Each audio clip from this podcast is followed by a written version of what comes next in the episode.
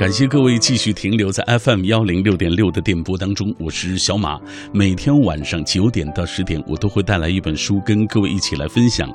就在喧嚣落定、倦意袭来之前。呃，今天晚上带来的这本很有意思啊，叫做《明朝一哥王阳明》啊，一看这个名字，大家心里就清楚，它是用现在啊非常通俗幽默的语言来解读历史上的这位大儒啊王阳明。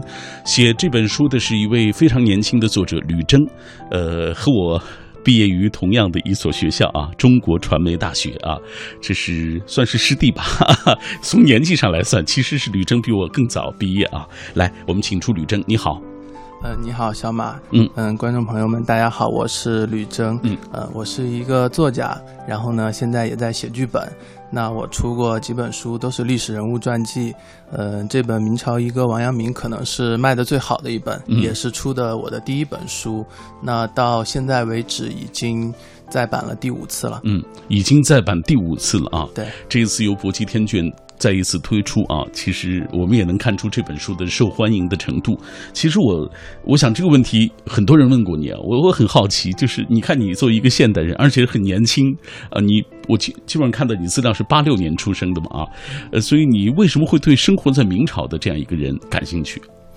嗯，其实我从小就比较喜欢历史，然后看书也很杂。那后来到传媒大学念编剧以后，那我发现其实读书已经不能解决我的很多困惑，读得越多越痛苦。那这个时候我就遇到了。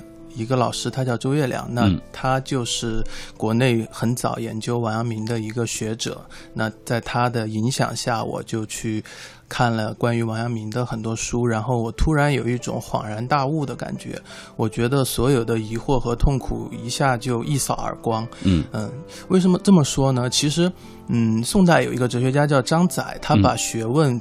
呃，划分为心性之学和道问之学。那很多人其实是在道问学里面打转。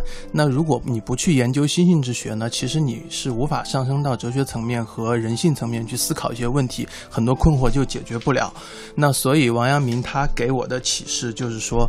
嗯，有点类似于禅宗有一句话是形容六祖慧能的吧，就是说诵经三千部，曹溪一句亡。也就是说，慧能说的一句话，本来无一物，何处惹尘埃？他把所有的那些，呃，僧人们参不透的东西，一句话就参透了。而慧能他其实是一个没有什么文化的人，所以我觉得王阳明给大家的。一种震撼，就是他的这个学说是非常简易，但是又直通真理。嗯，呃，你给大家简单的勾勒一下，比如说王阳明他这个三大命题啊，三他的学说当中三大命题，所谓阳明学当中的这个什么心即理、知行合一、致良知啊，简单的用现代语言给大家讲一讲。心即理呢，其实很简单，就是说，呃，天理不在你心之外，不在万事万物之中，这是针对朱熹的这个呃。学说来争来发问的，那其实有一个哲学史上的命题，就是守人格足嘛。那朱熹认为天理存在于万事万物之中，而王阳明认为圣人之道五性自足，不假外求。那这个东西其实和当下的很多这种人要有这种自主意识、独立的人格，嗯，这些所有的呃正向的东西，它是切合的。那么知行合一呢？其实呃知就是良知，知行合一就是你内在的一种内心深处的最真实的一种是非判断，要和你外在的言。行高度的统一，那用一句通俗的话说，就是说知道做不到等于不知道。那这句话其实就是王阳明想告诉大家的。嗯，因为明朝中叶的那种就是，嗯。心里想一套，嘴上说一套的人是非常非常多。王阳明也受这种人的打击和迫害也非常多。他其实是针对当时的那样的一种现象来说的。嗯，那最后他把所有的学说归宗为致良知，那其实就是想让所有的人成就一种万物一体的一样的境界。就是说，当你明觉自己内心的良知以后，就你的是非之心以后，再向外去扩充你的良知。那每个人都能这样做的话，那这个世界就不治而自治了。嗯，强调的是。个体的生命存在的价值啊，强调了社会伦理、道德和内在的这个所谓个体心理欲求的一个统一啊，呃，这是呃阳明学说所谓呃要提供给大家的一个最精粹的一个东西。这就是今天晚上我们带来的这本书，来自于吕征年轻的吕征带来的《明朝一哥王阳明》。呃，关于这本书的情况，我们接下来要通过一个短片啊，我们大致了解一下。王阳明是中国历史上罕见的立德、立言、立功三不朽的伟人，也是有明一代最为杰出的政治家、军事家和哲学家。他的一生跌宕起伏，充满了传奇色彩。他的心学思想融合了儒、释、道三家之精髓。哈佛大学教授杜维明先生预言，二十一世纪将是王阳明的世纪。明朝一哥王阳明是一本讲述明朝大儒王阳明的历史通俗类传记。这本书凝聚了作者吕征批阅三载、增删数次的心血，在穷尽一切办法搜罗中外王学著作研究的基础上，用通俗幽默的语言，将王阳明几起几落的人生历程娓娓道来，力图全景式地展现阳明先生荡气回肠的一生。除此之外，作者并不止步于写一本通俗历史传记，而是举重若轻、深入浅出地将阳明心学的三大命题——心即理、知行合一以及致良知的形成发展贯穿其中，并结合历史，使心学思想的脉络有迹可循。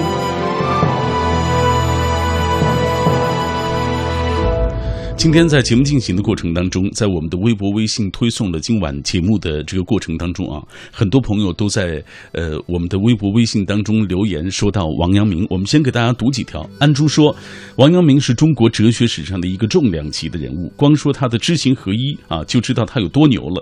他革过竹啊，他研究如何破心中贼，他还会讲这个致良知。神奇的是，他居然还能够所向披靡的打胜仗啊！这是一个真正的有智慧的人啊。是高山仰止啊，这是后人高山仰止的一个人。那其实，呃，在今天的这本书的这个呃呃这个学习的过程当中啊，阅读的过程当中，我也查了一下相关资料，我发现其实关于王阳明的作品很多，国内外的都有啊，呃，可能有上百种之多啊，因为我在网上看到很多个不同的版本。那这一本明朝一哥王阳明啊，他在写作上和其他作品有什么样的不同的地方呢？吕真。呃，首先这本书可能也是有一个它的这种时代的一种烙印吧。嗯，因为在一零年出第一版的时候，那个时候呃。明朝那些事儿那本书很火，当时通俗写史的这种笔法非常的多，那当时我也借鉴了这样的笔法，嗯，但是呢，我是想做一些突破，就是把这个，因为很多都是从历史的角度去通俗化，那我想从把哲学给它通俗化，那么在系统的梳理了王阳明的生平以后。我把这个诸子百家的哲学从头到尾都梳理了一遍，因为大家知道《传习录》开篇就是大学问。那如果说你不懂大学和中庸的话，你读这个《传习录》会是非常吃力。所以这就是呃心学它有一定的门槛所在的一个原因。所以我把这些东西全部给它嗯掰碎了，然后用尽量通俗的语言写出来。然后再一个呢，我的文风可能我的读者。感受比较多一些，有利有弊吧。我的文风属于比较散的那种，或者说贬义一点 说就是东拉西扯。但是呢，我就喜欢去举例去论证，因为我觉得那样可能。有助于大家去理解一些深深邃的一些哲学命题吧。比如说，我这本书里面，我就把量子力学里面的测不准原理啊，嗯，包括这个春秋的这种圆心推罪啊，这些东西全部拿来说。但是说不是说无意义的说，我是为了去论证里面的一些东西。嗯嗯嗯，呃，关于他说的这个通俗写作的这这一块啊，我们马上给大家读一段，你就知道他写的有多有意思。呃，吕征这样写说：“人世的哲理长久地隐藏在玄冥之中，宇宙不知疲倦地演绎着爆炸膨胀的轮回，直到上天也厌烦了这周而复始的一幕，打了一个哈欠，眨眨眼睛说：‘让王阳明去吧。’于是，一道天光就划亮了沉寂悠远的万古长夜，坠入神州大地上一处叫余姚的县城。”几十年后，一个穷山恶水的地方，一个在任何版本的中国地图上都难以寻觅的地名——龙场，将被永远的载入史册。因为这一天，一个仕途失意的落魄青年在这里和神做了一笔交易。他以渊博的学识、丰富的阅历以及不分昼夜的冥思苦想，为人类换来了觉醒的火种和超凡的智慧。阳明心学就这样横空出世了。一百年后，他的名字传遍大江南北，他的粉丝成群结队，他的文治武功让人编成传奇顶礼膜拜，他的传世文集让盗版商笑歪了嘴。他的再传弟子徐阶隐忍十载，用心学里的智慧除掉权奸严嵩啊，这个官拜内阁首辅啊，荣极一时。然后几年后，另一个不世奇才张居正，更是将心学艺术发挥到极致。他左右逢源，架空皇权，以力挽狂澜的政治改革，呃，为行将就木的大明朝续了整整半个世纪的命。还说到这个福建愤青李治啊，说到江西文人汤显祖。其次还说到了像散文家袁宏道、畅销书作家冯梦龙以及各路草根写手啊，这个在心学的影响下笔耕不辍，开创了一个崭新的文学时代啊。这就是你看，你通过这样的文字就能感觉到他的这种通俗，他的这种幽默啊，他是把现代人，我觉得很好的对于这个。现代文字的这种运用，这种语言的运用，运用到这本书当中。呃，来，我们接下来就给大家讲一讲，就这本书，你大致写了王阳明的什么什么方面？嗯，就是从少年、青年一直到中年。那其实着重还是从他这个心学的提出这个脉络，嗯，来的。比如说他的少年时期，其实他受这个于谦的影响是非常深的。呃，因为于谦是杭州人，嗯，他是这个余姚人，他们这个他出生的时候，于谦刚刚死过，死了十几年，所以这个于谦之死对他的这种震撼是非常强烈的。嗯，那么大家知道，这个明朝的这种政治道德化是非常严重的。王阳明有个弟子叫淑芬。他是翰林院的一个官员，嗯，那这个人奇葩到什么程度呢？就有一次，这个呃明武宗朱厚照他的这个母亲去世了，那么他在祭祀的时候呢，因为下了暴雨，地上这个泥水遍地，那这个朱厚照这个人虽然贪玩，但他其实是一个心地比较善良的人，然后他就说免于百官跪。就是跪下，因为他觉得这个跪下把衣服都弄脏了，对，挺残忍的。嗯，结果这样的一个好心之举呢，这个淑芬马上第二天就上上了一个奏折，说这个皇帝不孝。他说，他皇帝居然下这样的命令，让我们不能跪下，以表达对这个太后的这样的一个遵从之情。嗯，所以你会发现，这个明朝就特别有意思的就是这个君臣之间的关系相当紧张。嗯，然后呢？到了明朝，王阳明出生的时候，这种这种政治表演的成分又越来越多。比如说，类似于有几个这种理学的大师，像曹鼐、薛轩啊、邱俊啊这些人。举一个例子，比如说曹鼐这个人吧，曹鼐后来土木堡之变的时候，那个大学士跟那个明英宗一起去。土木堡那边，结果被瓦赖人瓦剌人给杀死了。那他在早年他当这个县衙的典史的时候，就县公安局局长的时候，他就是抓贼抓到一个女贼，抓到一个女贼后，这女贼非常漂亮，然后他就在纸片上写“曹奈不可，曹奈不可”，一直写了几十遍“曹奈不可”。就是他写的什么意思呢？写一张烧一张，他就觉得自己在跟私欲在进行这种天理之间的这种天人交战，然后最后他。成功了，然后他觉得他没有对这个女贼下手，所以 这个你可以看到，这个明朝中叶，就是哪怕除去那些心口不一的这些伪君子，哪怕真的这些理学家，他们已经到了一种，就说。很难受，他也这个东西也没有办法去，呃，起到什么样的作用，对这种政治改良的这种地步。那这个时候王阳明出现，那么对他影响比较大的几个人，比如说湛若水，湛若水其实就是这个陈白沙的弟子。陈白沙呢，就是明朝相当于第一个从。尊朱熹到尊陆九渊这样的一个人，就是说，大家读历史多一些，可能知道，就是陆九渊就是宋代是这个鹅湖之会的时候，跟这个朱熹是心学和理学的一个大辩论。嗯，那么就是王阳明受他们的影响比较深，他也受另外一个叫娄亮的这个娄亮就是陈白沙的一个师兄影响也比较深。娄亮说了就。圣人必可学而志嘛，就是王阳明从小就想立志学圣人嘛，就是他老师跟他有一个著名的对话，就说读书为了什么？老师说读书是为了登第，那王阳明说不是，读书是为了学圣贤。嗯，那么娄亮这一句话就鼓舞了他。嗯啊，但是娄亮鼓舞他以后呢，他又觉得呃这个东西还是朱熹的那一套格物致知，通过格物去得到这种圣人的。道路和和道理，那么他就去守人格族去了。那后来他发现这条路不通，所以他又走向了另外一条路。那其实包括一些反面的人物对他的影响也非常深。那其实最深的一个人就是焦芳。嗯，焦芳。嗯，对，这个人是刘瑾的狗头军师。那大家大家可以想，其实刘瑾，你想这样一个没有文化的太监，他能把事业做那么大，对他身边必然是有这种一群的这一种群的人的嗯，就像魏忠贤，你像魏忠贤一个四十多岁才自己把自己阉了去。宫里赌一把的这样的文盲，嗯他怎么能把东林党那帮人？那帮人都是一帮政治老油条，怎么把那些人收拾得干干净净？其实就是因为东林党早期把什么浙党、齐党这些人全部搞下去了，嗯然后这些人不服，那魏忠贤一出来以后，这些人纷纷投靠了魏忠贤，所以这些人出谋划策跟东林党斗。那么焦芳其实就是刘瑾最大的一个，另外一个人是张彩啊，但是焦芳是一个最老谋深算的人。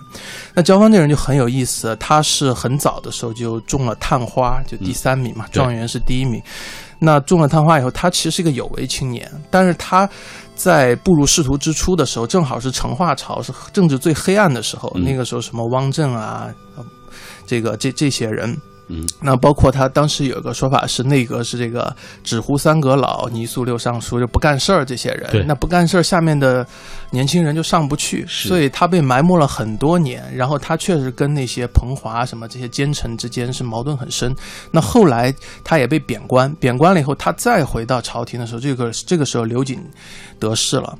他瞬间就投靠了刘瑾，嗯，那其实我们现在现实生活中很多人，这种这种情况非常多。就说年轻的时候都是心怀理想，都想改造世界，那为什么到了年纪大以后，变成了年轻的时候他所反对的、所憎恨的那一类人？这是一个很值得深思的问题。没错，那王阳明在龙场就说了一句话，就说“学如焦方，不如孩提之不虑不学”。嗯，为什么呢？因为焦方这种人知识越多，能力越大，那么越勤奋，他其实对这个世界的危害是越大的。大的嗯对这个地方，我就想表达一个观点，就是中国的这种传统的一种文化，它比较喜欢去歌颂这个勤劳勇敢的中国人民，嗯，比较歌颂这种吃苦精神。但是吃苦这个东西，我觉得它它不应该是一个褒义，它是个中性的东西。呃，那你说贪官吃不吃苦呢？对吧？贪官也很吃苦。那你说严嵩吃不吃苦呢？他是最奸、最奸、最奸的一个人。那好人有时候确确实大部分好人很懒啊，嗯大部分好人很懒，但他懒是懒他自己。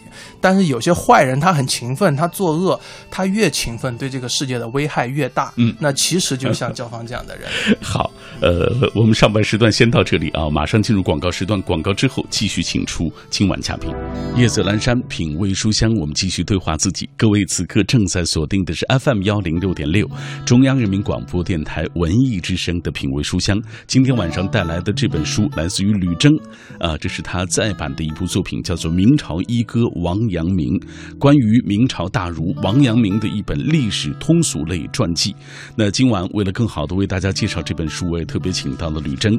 在我们节目进行的过程当中，我们也看到很多朋友在通过微信、微博跟我们保持紧密的联络啊，说到他们所知道的这个关于王阳明的种种。来，呃，吕征，我们接下来看一看大家的留言啊，看一看大家这个无论是掉书袋也罢，还是分享自己感受也罢，大家说的对不对？你是不是认同大家的观点啊？记忆长歌说王阳明很牛。并非困坐书斋，只知好守穷经之思维芦苇，而是文武兼备，打通了儒释道三家奇经八脉的旷世通儒。呃，书法啊、这个执行草文章，呃，抱歉，痛吕文啊、抱歉，我看。嗯一吕文。呃，义吕文，还有这个诗容哲理，胸怀天下苍生，率军赴江西啊、长夜半，呃，这个啊、长啸营帐，访赤壁之战啊，平宁王朱臣豪之乱，还有闻名天下啊，功高名重，为刘瑾等等所不容啊。这个故仕途蹉跎，通古今义理，海纳百川，于儒学别开天地啊，儒为主干，道士为之，承先启后，创新学一派。致良知，倡导知行合一，开一代风气，思想责备后人，影响汇集东亚文化。这个江西吉安、广西等等有都有这个阳明书院，还有宝岛台湾有阳明山，啊，都寄托了后人对他的由衷敬意啊。我觉得他写的很多，也也说到了很多典故，也说到了现在他在这个世界各地的这种影响啊。来，荷兰鸣笛啊，我们也看看他的留言。他说接触王阳明啊，还是在大学选修的中国古代哲学课上，后来跟闺蜜炫耀阳明心学，他们竟以为是心理学。好，且他说顿时感到无知真可怕，鄙视他们。古人有三不朽，就是立德、立功啊、立言。这个王阳明可谓身体力行，道德文章，江西平乱，即先贤开创。新学成一家之言，垂于后世隔膜啊。然后还有他呃楷模，垂于后世楷模。抱歉，他说孔孟朱熹之后，儒学大咖就属明代的这个王阳明了。嗯，同意他的观点吗？同意。嗯。来，呃，我们再来看一看下面的这些朋友的留言啊，还有人提到了这个，呃，王守仁大师和他的心学，高中用三年的这个作文素材，导致他成了语文课老师都看吐了的例子，适用于各种话题，百用不厌，屡试不爽，却也是高中语文当中最励志和温暖的一些回忆。啊，高中课本上学到了王阳明关于他的许许多多的一些故事。来，双叶舞长安啊，也是我们的老朋友。他说：“想当年啊，当年明月手捧明朝那些事，登高一呼，像十年砍柴几连海，一中天，天下豪杰四方响应，掀起了大众普及历史热。吕征岂能甘于天下英雄之后？明朝一哥王阳明披月增山，磨砺数载，可谓辛苦不寻常。”通而不俗，幽默调侃，只为看官不倦不累啊！撰著生平、心学指要，高山敬意融于胸中。还有流淌笔尖，或许你曾于课本上初识他。收音机中刘兰芳《风尘侠义图》，心生津津向往。百家讲坛，这个所谓传奇王阳明，还有董平教授绘声讲述，还给呃还给你留下一个非常深刻的印象的话，那这本明朝一哥王阳明不仅有阅读。畅心的快感啊，追慕先贤的哲思进化，还可以从中有所悟，古为今用，品出种种生活的智慧。看看这位朋友是一定读过你的这本书的，谢谢。他对你这本书有高度评价。当然，也有人问到一个问题，说这本啊，刚才听你说了是和五年已经出版了，这是第五次再版了嘛？啊，嗯，那和所谓第一版相比。啊，这版你自己有什么样的一些心得，或者你再看，或者是这个所所谓他这版再版的过程当中，有没有一些新添的一些内容？嗯，新添了不少内容。嗯，呃，因为我这几年的经历，就是我也做过一些媒体，包括一些财经媒体，就是我和当下一些思潮，我做了一些结合。嗯，啊，比如说现在比较热的移动互联网。那其实移动互联网的很多产品经理这一类人，他其实对这种人性是了解最深的人。比如说，我们举一个例子，就是说诺基亚手机和苹果手机。嗯，那诺基亚其实大家认为它好像不重视用户体验，没有跟上时代，其实不是这样的。诺基亚在全球有将近一千人的这种用用户体验团队，它给不同的人做不同的手机。比如给小孩做小孩的手机，给老人做老人的手机，他的手机有很多种。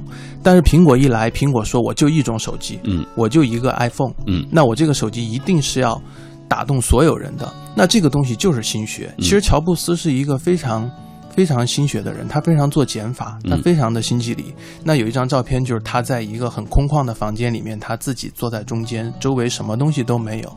那这个东西传达出来的一种。呃，思路其实就是说，去找到那个无善无恶心之体的那那一个点，那一个点是非常非常的重要。那其实这个东西，我觉得，呃，我跟当下的一些东西做了一些结合吧。嗯嗯，关于这部分内容啊，我们接下来会跟大家做详细的介绍。刚刚吕征也说了，这些年他也没有停止啊。呃，通过这本书，其实他也努力的找到和当下的一些结合。我们接下来透过一个短片来了解这些年。吕征他的写作啊，包括他的相关的一些工作的经历。作者吕征，八五后新锐作家，笔名临川之笔，生于秦，长于蜀，学于燕，毕业于中国传媒大学，现居北京。其文笔兼具韩寒的犀利与当年明月的幽默，而其对传统哲学的深厚造诣为两人所不及。作品散见于《人民日报》《文史参考》《中国文化报》等。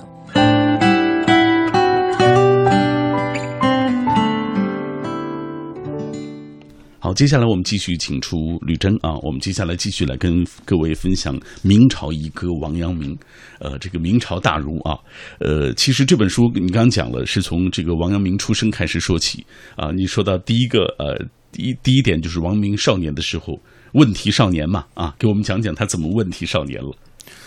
嗯，就是。它是很神奇啊。当然有一些可能属于这种古代的一种添油加醋，说她是怀孕十四个月，她母亲才生下了她，然后生的时候天上又有什么红云闪现之类的，长到五岁不说话。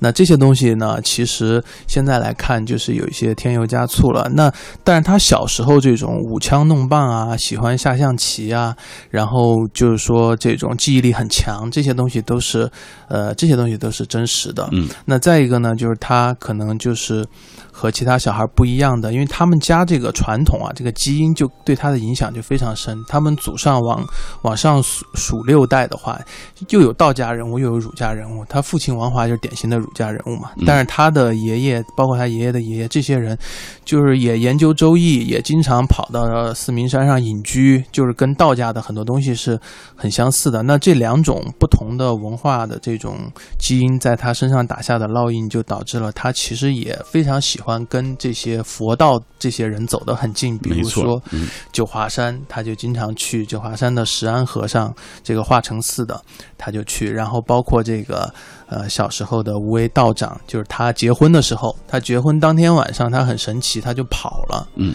他也不洞房，他就跑了。他跑去那个铁竹宫，南昌的铁竹宫，跟道士在一起待了一晚上。第二天被这个他老婆家朱家的人给找到，就是很神的这样神神叨叨的一个人。嗯，但是呢，他又是一个。你能看到他去做这些事情的目的性，比如说他在杭州虎跑寺，虎跑寺有一个很神奇的和尚，说在那个禅房里面坐在那儿打坐打了三年，嗯，然后也不睁眼也不说话，反正你其他人送东西放在那儿他也吃，但是就是谁也不理，嗯，然后王阳明就过去。就跟他就是打机锋，就也吓他，挠他脚痒痒，然后也说你这这和尚你长这嘴干嘛？长这眼睛干嘛？反正他跟这和尚聊天，然后又问他说你家里有没有亲人啊什么？这和尚想了想说有，然后最后他把这和尚说哭了，说哭了，然后这和尚就走了，就回去了，就可以看出就是王阳明他只是去求取那些。呃，出世之道，但是他求取出世之道呢，可能是为了修他的入世之术。他就是归根结底还是一个入世的人。嗯嗯，求取出世之道，归根结底其实为他所谓掌握这个入世之的之术啊，这些做一些准备啊。关于小时候就是问题少年，我们找到了一段，呃，就是。他其实是一个领悟力非常快、能举一反反三的这样一个小朋友啊，他的聪明程度让老师十分惊讶。但是老师就发现呢，这个小时候这个王守仁同学他就不是个好学生啊，他不愿意在私塾里坐着，喜欢舞枪弄棒。读兵书，经常谈一些稀奇古怪的问题，写一些莫名其妙的东西。有人曾经在他的课桌上发现了一首打油诗，这打油诗怎么写呢？吕征这样写道：“说是山近月远觉月小，便道此山大于月。若有若人有眼大如天。”还见山小月更阔啊！这老师一看啊，觉得这个这个，因为但这种古怪的事，在当时的科学条件下是没人能够读懂的。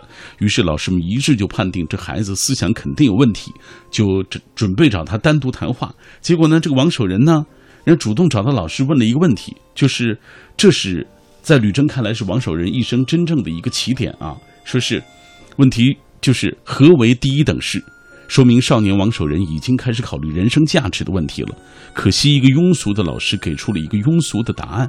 不过也正是这个答案成就了王守仁早熟的名声。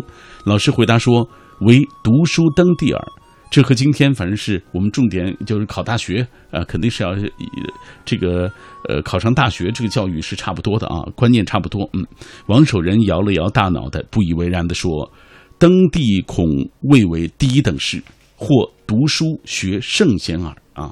记住，这是一个十岁的孩子，十岁他就要立志当圣人啊！翻遍古今中外的史书，其实也找不出几个人像王阳明这样从小就有这样的一个志向。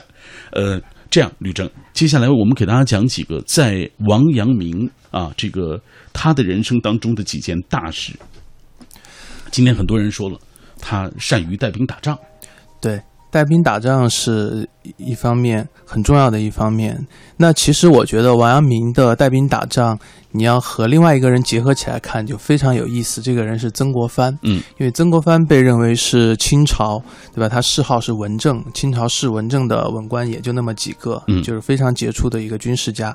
那曾国藩的军事呢？你看他打仗，为什么那个左宗棠非常嘲笑他，看不起他？因为嗯曾国藩叫曾铁桶，他任何仗他就是一个围城，嗯，他只要攻一个城，他就开始深挖战壕。就挖坑，挖一圈把这个城围了，还不放心，挖第二圈，然后最后是活活把城里面的人给饿困死死了，嗯，对，所以他又有一个外号叫蟒蛇精嘛，嗯就是把人给绞死。那他自己到一个地方安营扎寨也是就开始挖坑，就嗯他的这个部队非常像工兵队，到处就开始挖战壕，然后呃，他就是。千叮万嘱，属下的人就不要浪战，谁要敢出去没他的命令去搞奇袭、搞那些，回来一定被他痛骂。嗯，那这样对比这个王阳明看的话，你会发现王阳明真是战术的一个高手，奇才啊，奇才，他是非常善于打心理战，嗯，非常喜欢用声东击西、虚虚实实，嗯，所以你看王阳明的战力是会觉得叹为观止，嗯，感觉真是。兵法上的所有的东西都在现实生活中活灵活现的展现了，比《三国演义》还精彩。嗯呃，举几个例子，比如说他在南赣剿匪的时候打有一个土匪叫陈约能，嗯 那这个人其实。他一开始觉得王阳明不会打他，因为那个土匪那么多嘛，他也不是最显眼的一个，离得也不是特别近。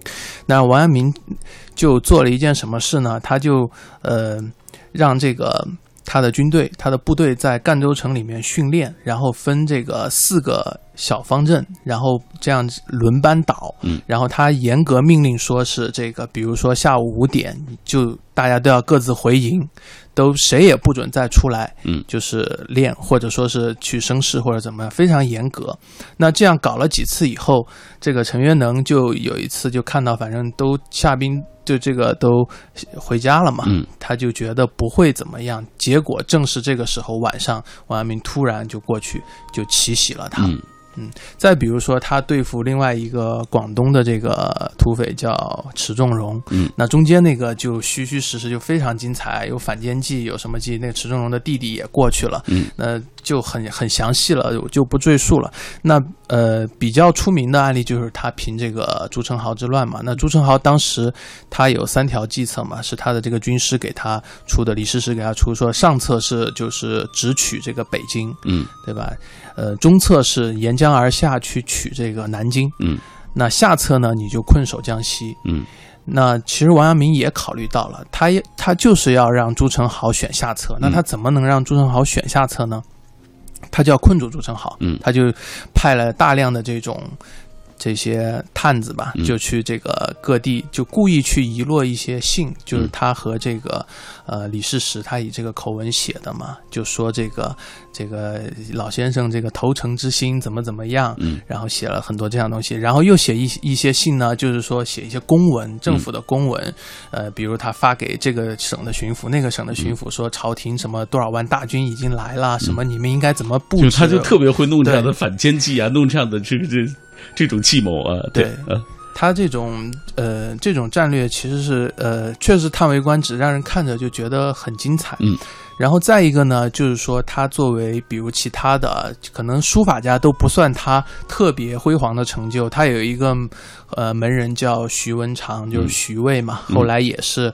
呃，帮胡宗宪去剿倭寇的这样的一个人，那我先先说一下徐渭有多牛吧。徐渭他的外号叫青藤嘛。那嗯齐白石有一次看着青藤的画，看了整整一天，然后说了一句话，说“愿为青藤门下狗”。嗯也就说，徐文长已经很很牛的这样的人了。徐文长说了一句话，嗯说这个书法史上很多人是以人演书，很多人是以书演人。嗯什么叫以人演书？比如说这个王羲之的《兰亭集序》，那《兰亭集序》呢，在文学上并不是多么出彩的这样的文字，对吧？嗯比他好的文章多的是。是但是因为他是这个书法史上他的这个字太好了，那王羲之呢，就是因为这个字出名，嗯就是因为《兰亭集序》这个字出名的。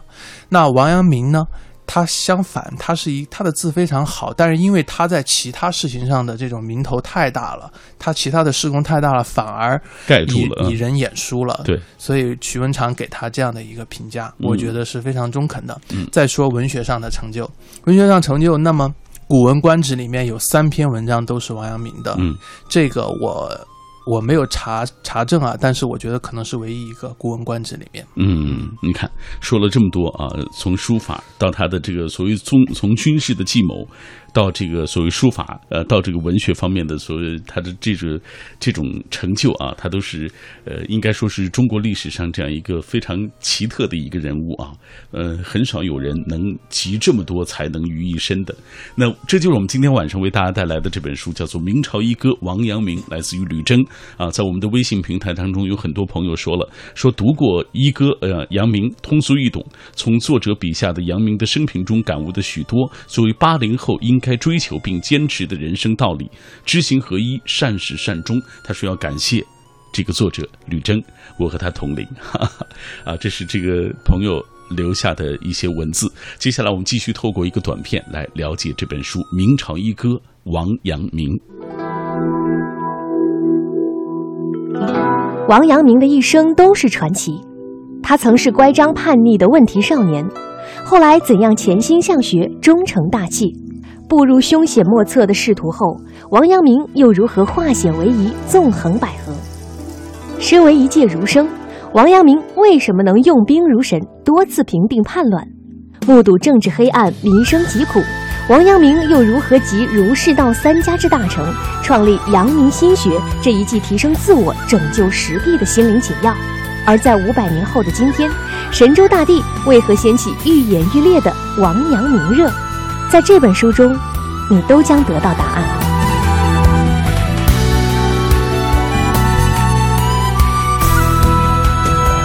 没错，在这本书当中，所有这一切啊的疑问，你都可以在这本书当中找到答案。呃，这两年我注意到，就是出了很多有关于王阳明的著作啊，大家特别关注王阳明。在你看来，吕征，为什么他会在海内外啊都会引起这么大的一个所谓影响力？嗯，先说中国吧。其实王阳明他的这个思想真的，呃，就说明朝的话，他对这个中晚明的影响都是非常非常大。刚才书里面写到了那么多人，嗯，那么就说比如说汤显祖，很多人认为汤显祖是中国的莎士比亚，而莎士比亚为什么在西方那样的有名？那可以说是他是文艺复兴的这样的一个代表，就是他首先大写了人字，以前都是神。嗯，那汤显祖的这个《牡丹亭》，他。最大的成就，其实《牡丹亭》它并不是一个在戏剧上非常好看的这样的一个，在明明代类似于有一个叫阮大阮大铖的人，他的戏是写的非常好的。但是汤显祖的《牡丹亭》，他的成就就是大写了人字，大写了爱情，大写了自由。嗯，那包括就是泰州学派的很多人，像呃严山农，嗯。啊李治，李治是泰州学派最后集大成者。那李治这个人，他写的这个焚书藏书，可可以说是中国古代我看到的敢第一个公开出来骂孔子的这样的一个人，直接骂孔子。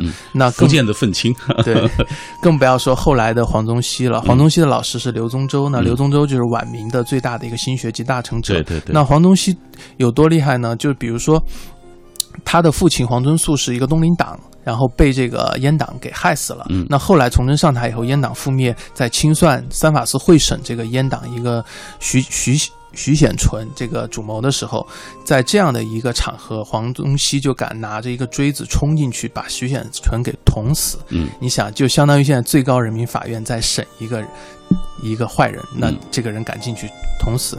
然后黄宗羲有一篇文章是《援军》，那么是第一个在中国历史上公开反对君主专制的这样的一个人。为什么黄宗羲在晚清的时候被梁启超、章太炎这些人推到非常高的地位？就是说他不是在反这个。满清皇帝了，嗯，对吧？他这个清朝入关以后，他又活了几十年。他不是反满清皇帝，他就是反皇帝这个物种，嗯、这是第一个人。所以他这个影响啊，就是都是从心学这个地方来的，是非常了不起。嗯，那么说海外的影响，海外影响大家知道是对日本影响是非常大。那么前不久这个。咱们王岐山呃书记就说过一句，就是说跟这个福山日本的一个学者，呃不是日本美国的一个学者说这个，呃他就说了一句话嘛，就说王王阳明的心学对日本明治维新的影响非常大。嗯那确实是这样。明日本明治维新天皇的老师福泽谕吉，这个人是明治维新的，相当于是他们的理论源泉，就相当于鲁迅之于新文化运动一样。那福泽谕吉呢，他就是。一个最大的一个心学的粉丝，那么在他的影响下，包括像这个，呃，倒幕运动的时候的很多人，什么西乡隆盛啊、高山静坐啊，包括后来的这个伊藤博文，这些人全都是心学的粉丝，包括这个东乡平八郎，对对，小东偶像级的人物对。哎，你也说了这么多啊，我们就能感受到，其实他在这个海内外的影响，尤其是对东东南亚这一块儿啊，这个影响都很大啊。呃，然后其实今天晚上我们做这样的一本书，很多人问我，就是明朝一哥王阳明，我们今天再重新的。啊，通过我们的方式来解读这样一个人物，通过这本书来更多的了解这本人物，对于我们现在生活有什么样的意义？吕征，我觉得一个基本的意义就是找到真实的自己吧。呃，为什么王阳明要提这个知行合一？而这个知行合一又不能解读为理论结合实际？嗯，那很多人是这样去解读的，因为你去解解读为理论结合实践的话，那当你一件事情没有做成的话，你会觉得你的实践没做好，你的结合上出了问题。嗯，但是王阳明恰恰认为，一念发动处即是行，真知即所以行，不行不足以谓之知。嗯就说一件事情你没做成，其实不是你的行出了问题，而是你的知出了问题，嗯而是你还不知道为什么做这件事情，而是你还活在别人的评价里面，嗯而是你还在为了迎合他人的期待而过一个虚假的人生。所以我觉得这是王阳明对当代人最大的一个影响，就是跳出一个虚假的自我意识，站在心体的层面去关照你的所有的行为。OK，这就是我们今天晚上为大家带来的这本书，书叫做《明朝一哥王阳明》，建议大家读一读。以上就是今晚的品味书香，明晚再会。